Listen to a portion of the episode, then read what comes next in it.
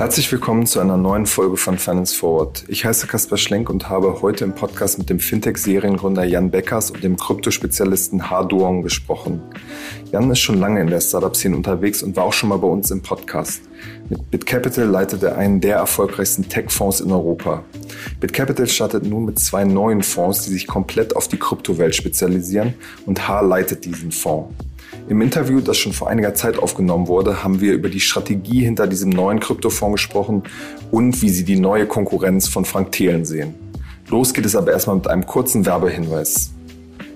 Kurze Unterbrechung für unseren Partner Kosh Kling Performance, die sich auf SEO, Paid Search und Content Marketing für die Finanzbranche fokussiert haben. Produkte von Finanzdienstleistern, Banken, Fintechs, Private Equity Unternehmen oder Venture Capitals sind meist erklärungsbedürftige Produkte, die bis zur Kaufentscheidung einen höheren Aufwand an Recherche erfordern. Diese Customer Journey spiegelt sich auch in den Suchmaschinen wieder. Und genau hier setzt Kosh Kling Performance an, schließt Wissenslücken und unterstützt Kunden bei der Optimierung.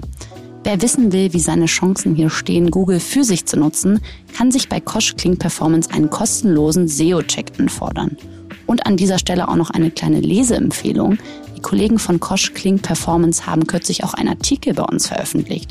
Dort erfahrt ihr, worauf es bei SEO für die Finanzbranche ankommt und wie Kosh Kling Performance euch als Partner auf dem Weg zur Suchmaschinenoptimierung unterstützen kann.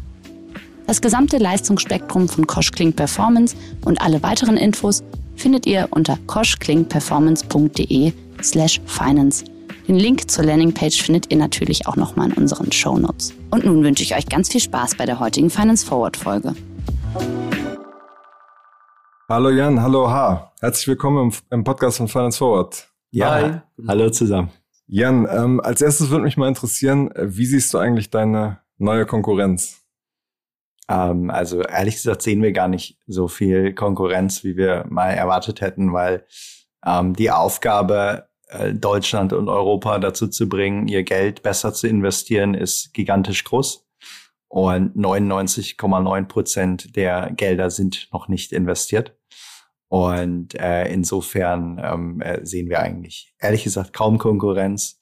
Ähm, und jeder, der da jetzt reinkommt und äh, dann natürlich auch ganz viel PR drumherum macht, der wird immer dazu führen, dass letztendlich die Leute unsere Fonds anschauen und auch kaufen. Insofern, äh, wir freuen uns eigentlich. Ja.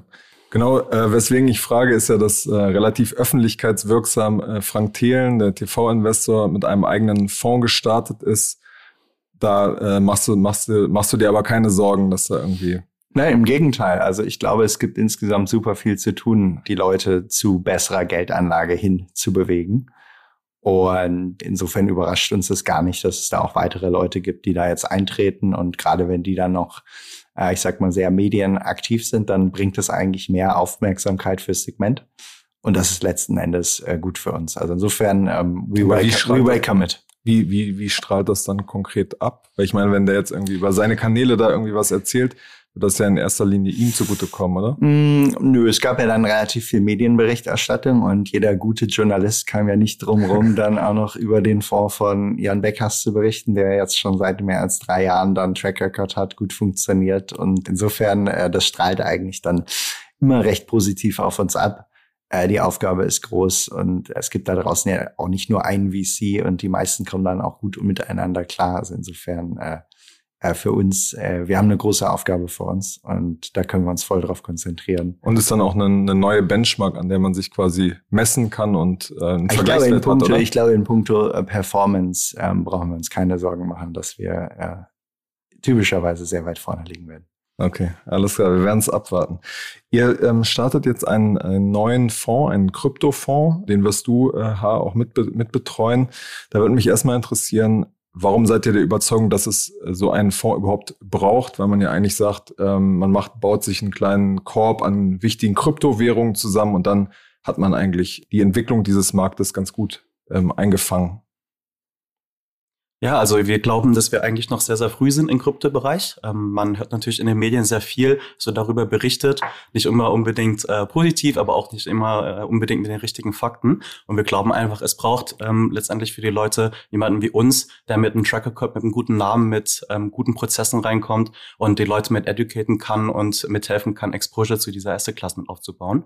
Und ähm, es ist etwas, was noch sehr, sehr früh ist, noch nicht so gereift, die Infrastruktur ist noch nicht ähm, gebaut. Es ist nicht so einfach, sich da die richtigen ähm, ähm, Coins auch auszusuchen. Und letztendlich, wenn jemand noch nicht so viel Erfahrung drin hat, hat, hat man auch eine hohe Gefahr, dass man sich auch vergreifen kann und auch sehr viel Geld verlieren kann. Und ich glaube, für uns, die jetzt schon seit Jahren in diesem Bereich aktiv sind, wir können dafür eigentlich ein ganz guter Helfer sein, ähm, die Leute mit äh, in diese erste Klasse mit rein investieren zu lassen. Glaubt ihr denn, dass ihr diesen Referenzwert ähm, schlagen könnt? Absolut. Also wir haben ihn ja in der Vergangenheit auch in unseren eigenen Portfolios ähm, äh, geschlagen und äh, gehen davon aus, dass wir in der Zwischenzeit ja auch nochmal wieder sehr viel dazugelernt äh, haben. Unsere Netzwerke an der Stelle sind auch noch tiefergehender geworden. Ähm, gibt mehr Daten, die wir uns anschauen können. Insofern ist es absolut das Ziel. Jetzt muss man natürlich immer gucken, je nach Fonds, ähm, kommt natürlich dann noch Regulierung ähm, an der Stelle mit, was darf man jetzt an der Stelle überhaupt kaufen, wie viel direkte Coin-Exposure darf man haben, ähm, wie viel Exposure äh, in, ich sag mal, Coin-verwandte Themen darf man haben. Davon hängt es natürlich auch ab. Aber äh, ich sag mal, grundsätzlich treten wir immer an, um äh, Benchmarks zu schlagen. Genau, auf diesen Aufbau kommen wir gleich noch zu sprechen. Mich würde erstmal noch interessieren, womit habt ihr denn ähm, in der Vergangenheit richtig gelegen und gut von profitiert?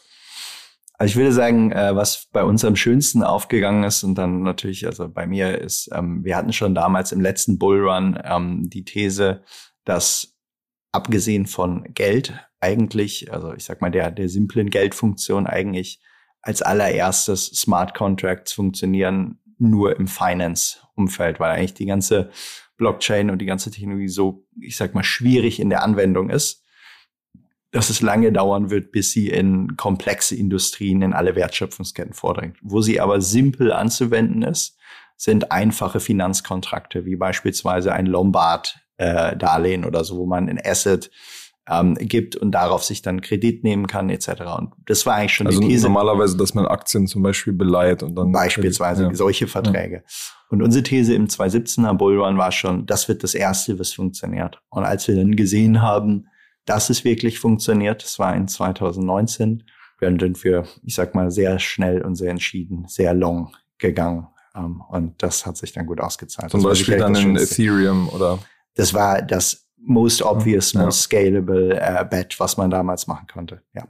Hm, okay. Wie ist dieser neue Fonds dann konkret aufgebaut? Also wie dürft ihr ihn aufbauen und wie plant ihr ihn dann konkret äh, zu, auszugestalten? Also genau genommen haben wir zwei neue Kryptoprodukte, die wir aufgelegt haben bereits. Die sind auch schon live. Und mit dem einen Fonds ähm, wollten wir letztendlich so nah wie möglich mit der BaFin zusammenarbeiten und ein USITS-Produkt mit an den Markt bringen, mit dem auch jeder Anleger in Deutschland investieren kann. Ähm, das heißt, mit ähm, quasi keiner Mindestanlage kann auch jeder ohne einen professionellen Investor, ohne viel Geld zu haben, da rein investieren und mit uns zusammen in diese neue Anlageklasse co-investieren. Und ähm, das ist letztendlich als USITS-Produkt aufgelegt, wo wir so viel Krypto-Assets äh, direkt reinnehmen ähm, wollen, wie es möglich ist. Das ist momentan bei uns zehn Prozent äh, zusammen mit BaFin abgestimmt. Und die, Rest, äh, die weiteren 90 Prozent würden wir in Aktien investieren, die auch in den Kryptokosmos aktiv sind.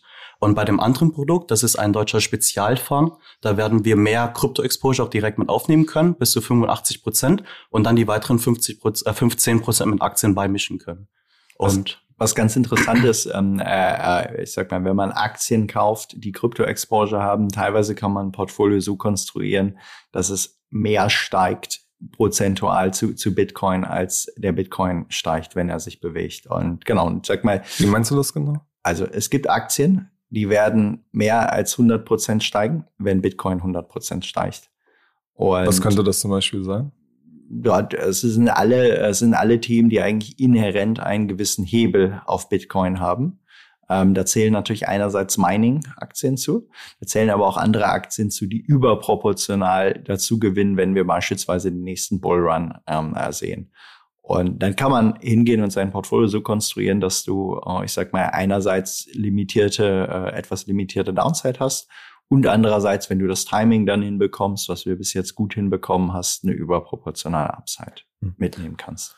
Genau, zu diesem äh, Publikumsfonds, wenn man sich jetzt 90 Prozent, ist ja schon ein relativ äh, großer Wert, gibt es da überhaupt aktuell genug Unternehmen, die ihr da börsennotiert investieren könnt? Ich meine, Coinbase ist das Bekannte, mhm. aber gibt es sonst noch genug attraktive Firmen, in die ihr da investieren könnt? Absolut. Also es gibt jetzt schon ein relativ großes Universum. Da sind viele Namen drin, die man kennt, wie ein Coinbase, aber da sind auch viele andere Namen drin, die inzwischen auch schon eine bedeutende Größe erreicht haben und wo wir eigentlich konfident sind, dass die über die nächsten Jahre auch weiterhin gut performen werden in diesem Segment. Wer könnte das zum Beispiel sein? Wir investieren ja weltweit und insofern weltweit findet man die Namen und das ist dann beispielsweise kann es auch sein sowas wie eine Voyager oder sowas in den äh, in den USA. Aber es gibt grundsätzlich eine, eine Reihe von von von spannenden Aktien, die aber man auch jeweils zum richtigen Zeitpunkt des Zyklus dann spielen muss.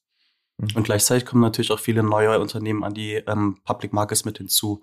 Ähm, es gibt weitere Börsengänge, weitere Spec-Mergers, ähm, weitere Unternehmen, die sehr, sehr gut sind, die momentan auch weiter in der Pipeline sind, schon sehr reif sind, profitabel sind, weiterhin sehr stark wachsen und wo wir eigentlich erwarten, dass die in den nächsten 12 bis 24 Monate auch mit auf die, also publik gehen, an die Aktienmärkte gehen, wo wir diese dann auch mit als Position im Portfolio ergänzen können. Mit wie viel Geld muss man einsteigen, um in diesen Spezialfonds investieren zu können? Aus regulatorischen Gründen ist der nur ab 200.000 Euro. Für professionelle Investoren. Für professionelle oder semi-professionelle erhältlich. Alles andere ähm, äh, ist derzeit äh, aus Sicht der, der BaFin noch nicht möglich. Peilt ihr denn da auch diesen, äh, diese 85 Prozent auszureizen? Also ist da der Plan, vor allem in Coins ähm, zu investieren? Das kommt immer auf die Marktphase an, wo wir glauben, gerade äh, die bessere Exposure zu bekommen. Das werden wir durchaus natürlich flexibel an der Stelle äh, spielen.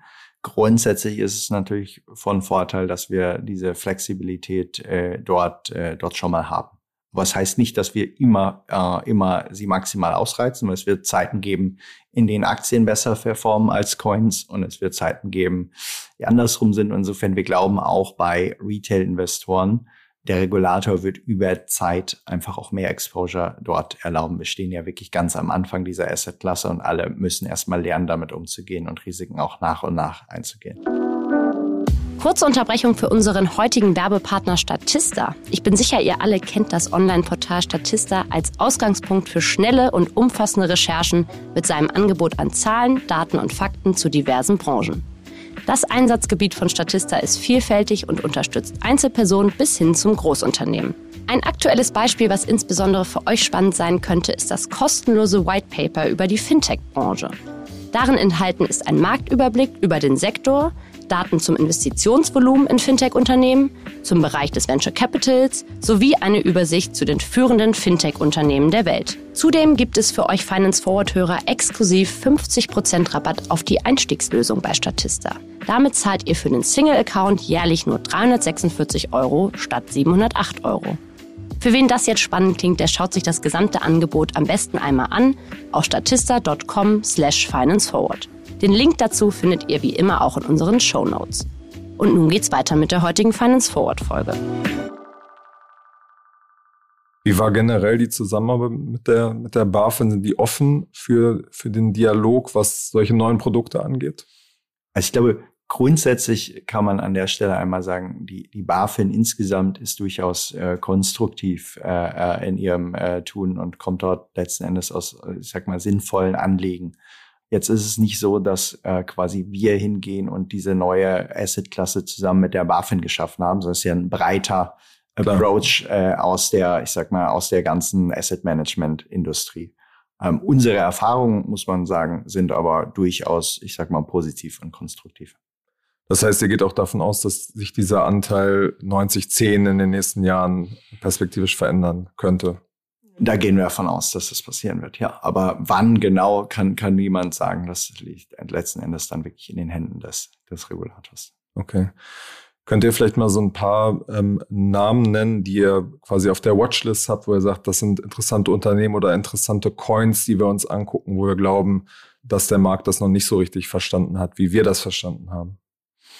Typischerweise äh, sind wir damit ein bisschen vorsichtig, gerade in einem Markt, wo es sich so schnell bewegt. Insofern geben wir, äh, ich sag mal da jetzt keine Tipps heraus. Das sind die, die jetzt in der Zukunft, in den nächsten Monaten am besten performen. Das kann sich schnell ändern. Ähm, was wir aber sagen können, ähm, der Fonds ist jetzt, der, der erste ist jetzt quasi live äh, äh, zumindest und wir investieren und wir haben, glaube ich, zu Anfang beispielsweise die Exposure in Solana, äh, einen spannenden Wettbewerber von Ethereum, äh, dort ziemlich gut getimed. Da wart ihr praktisch vor der, vor der Welle, oder? Zu einem guten Zeitpunkt äh, der Welle, als der Fonds aufgelegt wurde, äh, haben wir gesehen, dass dort noch mal deutlich mehr Potenzial nach oben da ist. Ja. ja. Wir haben ja bei dem, bei deinem äh, sozusagen Hauptfonds auch schon über dieses Thema Daten äh, gesprochen, wo es irgendwie darum geht, dass ihr Signale im Markt erkennt. Was sind die guten Firmen? Wo, wo müssen wir da rein investieren? Wie geht ihr an das Thema Krypto da quasi ran? Also welche Quellen sucht ihr euch aus, um diesen unfairen Vorteil zu bekommen und zu erkennen, was, was im Markt passiert? Teilweise kann man selbe und ähnliche nutzen. Und dann kommen wiederum natürlich weitere zu allen voran natürlich dann auch äh, eben On-Chain-Daten, die man eben ja gar nicht letzten Endes im, im Non-Crypto-Universe sich angucken kann. Das heißt, ihr, ihr guckt euch zum Beispiel an, analysiert, wie bestimmte Coins verwendet werden, was es für Aktivitäten auf den verschiedenen Blockchains gibt und so weiter. Genau, das, das sind wirklich naheliegende Sachen. Ja. Okay, Kannst, könnt ihr auch was sagen, was, was nicht naheliegend ist? Also zum Beispiel dadurch, dass jetzt die Technologie auf einem öffentlich einsehbaren Ledger halt äh, Transaktionen durchführt, kann man ja quasi Transaktionen anschauen, man kann sich Adressen anschauen, schauen, äh, wo wie viele Coins, welche Coins auch liegen. Und wenn man weiß, äh, wer die typischen Akteure hinter bestimmten Verhaltensmustern sind, kann man davon eigentlich auch ableiten, was momentan der, akt, äh, der aktuelle, ja, die aktuelle Sicht von diesen Marktteilnehmern halt ist. Und es gibt halt größere Teilnehmer, das sind halt zum Beispiel Whales in Krypto, die viel Coins haben, aber es sind auch Exchanges, wo einfach viel der Transaktionen stattfinden ähm, oder auch Miner, die letztendlich neue Coins generieren, die eigentlich einen signifikanten Einfluss auf den Markt halt haben könnten. Und wenn man da auf die On-Chain-Daten schaut und einfach nachvollziehen kann, wie verhalten die sich zu verschiedenen Marktzeiten, dann kann man darauf eigentlich ganz guten Rückschlüsse ziehen. Das war beispielsweise ganz interessant jetzt, als wir im, äh, im Mai äh, diesen Einbruch bei Krypto hatten, der uns dann ja auch ich sag mal, unter die 30.000 bei Bitcoin kurz geführt hat, war es ganz interessant dann zu sehen, eigentlich, was waren die Adressen, die zu diesen Zeitpunkten dann jeweils gekauft und verkauft haben. Es war ganz interessant zu sehen,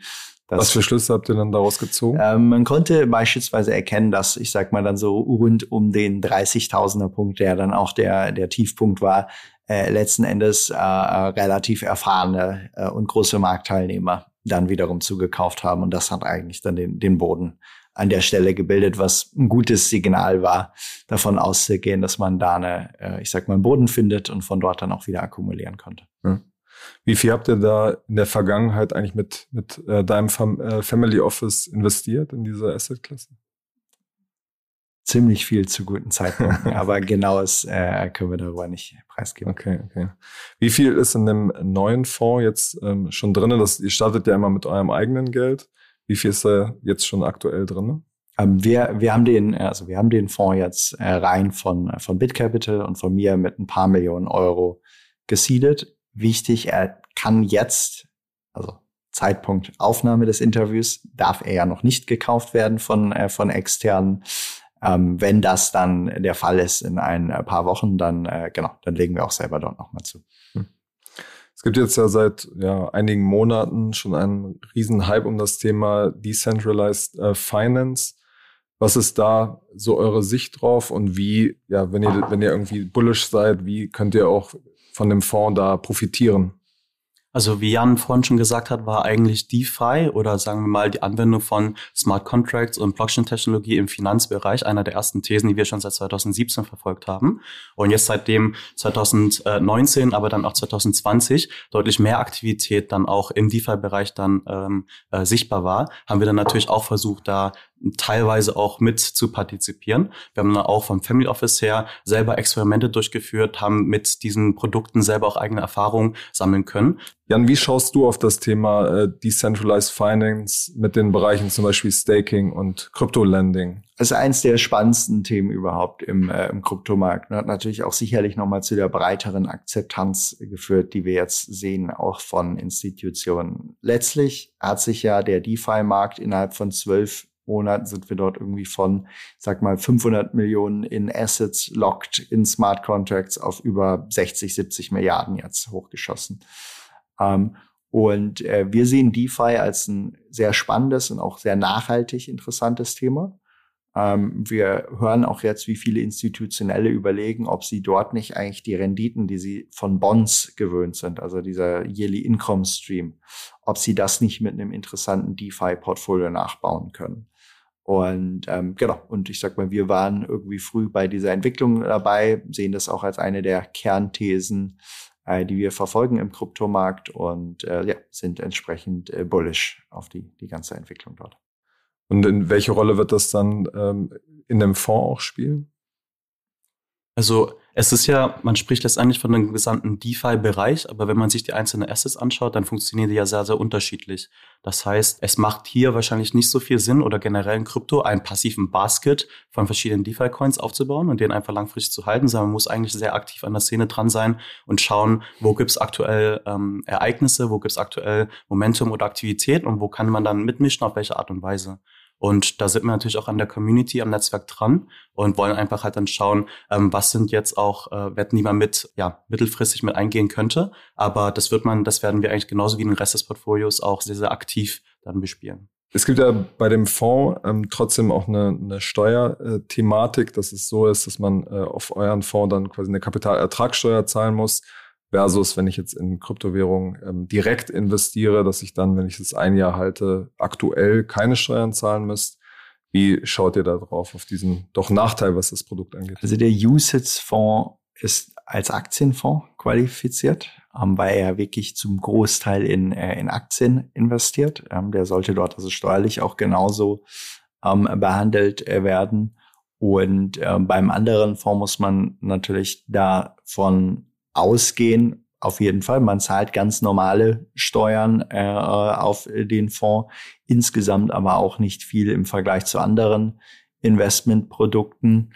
Und äh, genau, wie sich das auswirkt im Vergleich zu persönlichen Holding und Verhältnissen, genau, da sollte jeder seinen eigenen Steuerberater einmal zu konsultieren. Da, da können wir leider an der Stelle wirklich keine Aussagen zu treffen. Ist ja auch ein Bereich, der, wo sich im Moment noch viel äh, verändern wird in den nächsten Jahren und Monaten. Ja, zumal, also auch dazu nochmal ergänzend, ähm, wie du schon gesagt hast, ähm, als äh, Privatperson kann man ja Kryptoassets in Deutschland über ein Jahr lang steu steuerfrei veräußern. Aber das regt natürlich einen auch an, äh, nicht so aktiv in die Märkte halt auch reinzugehen und zu schauen, was sind eigentlich die aktuellen Trends, die man mitverfolgen könnte und sollte. Und äh, wir haben letztendlich eine Struktur geschaffen, mit welcher wir dann quasi auch selbst, auch unser eigenes Kapital dann auch aktiver betreiben können, als nur mit einem jährlichen Turnover. Und wir denken, dass insgesamt das natürlich auch zusätzliche Renditepotenziale aufweisen kann. Ähm, Jan, du hast ja vor einiger Zeit den, den Fintech-Fonds sozusagen abseits von Krypto ja. auch ähm, gestartet. Ähm, ja. Jetzt so ein, ein paar Monaten ähm, sozusagen nach dem Start. Was ist deine Bilanz bislang? Wie ist das angelaufen? Ja. Auf was für Firmen setzt ihr da? Ja, also insgesamt sind wir total happy mit dem Start. Die, äh, die Nachfrage nach dem Fonds ist groß. Ähm, die Performance ist äh, ziemlich positiv äh, und das sogar, obwohl wir natürlich auch dort unter dem China-Thema gelitten äh, haben, weil es natürlich viele äußerst spannende Fintech-Themen in, äh, in, äh, in China gibt. Ähm, und man kann sagen, äh, im Fintech-Fonds covern wir eigentlich so die ganze Bandbreite dessen, was gerade spannend ist. Das sind Neobanken, äh, die natürlich ein großes Thema sind. Das sind Broker, das sind aber auch Lending-Themen, äh, äh, die sich total spannend äh, entwickeln äh, gerade. Ähm, und äh, es sind teilweise Payment-Themen, es sind teilweise Themen auch eine, eine Afterpay, äh, Buy Now, Pay Later, die ja dann gekauft wurden von Square. Da war der ähm, konnten unsere Anleger, drin, ne? genau, da konnten unsere Anleger äh, äh, bereits dran äh, mitverdienen. Ähm, also es ist eine unglaublich gute Dynamik äh, gerade äh, im Fintech-Markt und entsprechend froh sind wir, dass wir ihn aufgelegt haben. Und wir sehen natürlich auch zwischen den beiden Fonds unser Research dort viele Synergien zwischen dem, was wir für den Kryptofonds researchen, was wir für den Fintech-Fonds researchen. Ähm, äh, und äh, insofern, genau, denken wir, das sind genau die richtigen Produkte zur richtigen Zeit. Siehst du da aktuell, ich meine, überall sieht man eine gewisse Überhitzung, aber siehst du das speziell im Fintech-Bereich? ich meine, wenn man sich zum Beispiel Firm anguckt, mhm, ähm, was ja ziemlich äh, ja. hoch bewertet ist. Ja, das stimmt. Das Spannende im Fintech-Sektor ist jetzt, ich sag mal, anders als Software as a Service oder so, wo einfach alles teuer ist, egal wo man hinguckt. Im Fintech-Markt, gerade wenn man eine weltweite Brille aufhat wie wir, findet man eigentlich immer äh, noch spannende Unternehmen. Wir haben beispielsweise Unternehmen im Portfolio, die haben wir zu einem KGV von unter fünf gekauft, obwohl sie mit 25 Prozent äh, wachsen. Ähm, und äh, insofern würde ich sagen, ähm, Was war gibt, das denn? Es gibt Beispiele für Überhitzung. Ähm, diese Einzeltitel würden wir, würden wir an der Stelle einmal raushalten, weil es natürlich auch schon etwas spekulativerer Natur ist. Ähm, wir fühlen uns sehr wohl mit dieser Exposure. Ist ein chinesisches Unternehmen. Ähm, aber äh, genau, glauben, dass der durchschnittliche Anleger wahrscheinlich besser fährt, wenn er dann den Fonds kauft, anstatt versucht, den Themen selber einzeln nachzujagen. Hm. Ja. China ist ja generell in der Tech-Branche gerade ein Riesenthema, weil die chinesische Regierung quasi die Zügel so ein bisschen enger ge ja. hält. Ähm, wie sehr macht euch das generell Sorgen, was, was das Portfolio angeht? Da seid ihr äh, ja. mit mehreren Fonds involviert. Ja, also grundsätzlich ist es so. Wir schauen da drauf, dass es einfach ein zusätzlicher Layer an Risiko, den man mitträgt. Und entsprechend muss alles, wo wir in China investieren, eigentlich grundsätzlich erstmal zu einer viel höheren Rendite beitragen, als es das jetzt in Amerika oder in, äh, in Europa müsste. Ähm, nach dem Abverkauf, den es dann dort ja aber auch in mehrfachen Wellen gegeben hat, gibt es jetzt eigentlich viele Unternehmen dort, äh, wo das Risiko mehr als überkompensiert wird. Und insofern sollte es einfach Teil eines Portfolios sein, ähm, äh, was dadurch dann balanciert wird, dass man in den meisten Fällen dort einfach jetzt eine sehr hohe Überrendite einfahren wird in den nächsten Jahren. Und trotzdem bleibt es natürlich ein reales Risiko ähm, äh, in Bezug auf China, so dass wir äh, die Titel jetzt auch nicht irgendwo stark übergewichten in unserem Portfolio. Aber kauft ihr trotzdem in gewisser Weise auch nach? Absolut, weil, wie gesagt, einzelne Unternehmen sind dort so ausverkauft geworden. Das war einfach eine klare Übertreibung. Und äh, insofern haben wir nachgekauft, auch zu sehr, sehr attraktiven Kursen dort und äh, haben seitdem auch schon wieder äh, diese Titel im Plus gesehen. Ja.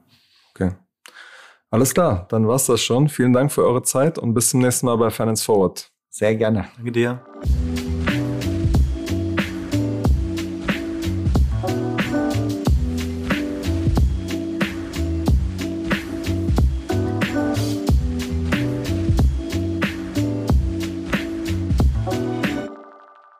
Dieser Podcast wird produziert von Podstars bei OMR.